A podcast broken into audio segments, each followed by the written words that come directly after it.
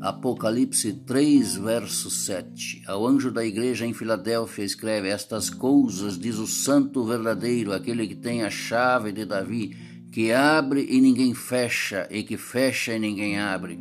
Conheço as tuas obras, eis que tenho posto diante de ti uma porta aberta, a qual ninguém pode fechar que tens pouca força, entretanto guardaste a minha palavra e não negaste o meu nome, aleluias. Porque guardaste a palavra da minha perseverança, também eu te guardarei na hora da provação. Venho, eis que venho sem demora. Guarda o que tens para que ninguém tome a tua coroa. Amém.